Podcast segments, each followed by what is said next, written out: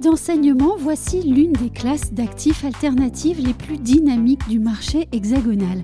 Dans sa dernière étude, Nike Frank en dresse le panorama et la tendance est très positive.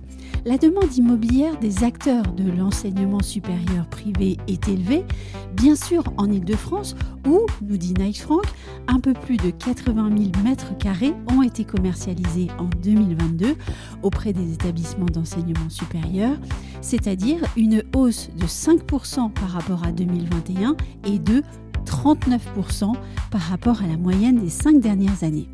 Mais la tendance positive concerne aussi les régions au sein de grandes métropoles comme Lyon, Aix, Marseille et dans plusieurs villes moyennes comme Rennes, Caen, Poitiers et Reims.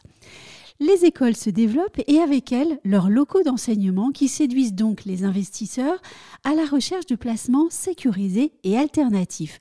Selon le directeur des études de Knight Frank, David Bourla, près d'1,3 milliard d'euros a été investi depuis 2016 sur le marché français de l'immobilier d'enseignement, dont une part importante lors des quatre dernières années. Confirmant l'engouement des investisseurs, 330 millions d'euros ont été engagés en 2022, soit une légère baisse de 3% par rapport à 2021, mais plus du double des volumes annuels moyens comptabilisés entre 2016 et 2021. Et puis, dernière tendance relevée par Nice Frank, les conversions de surface en locaux d'enseignement. Il s'agit souvent de bureaux, mais pas seulement.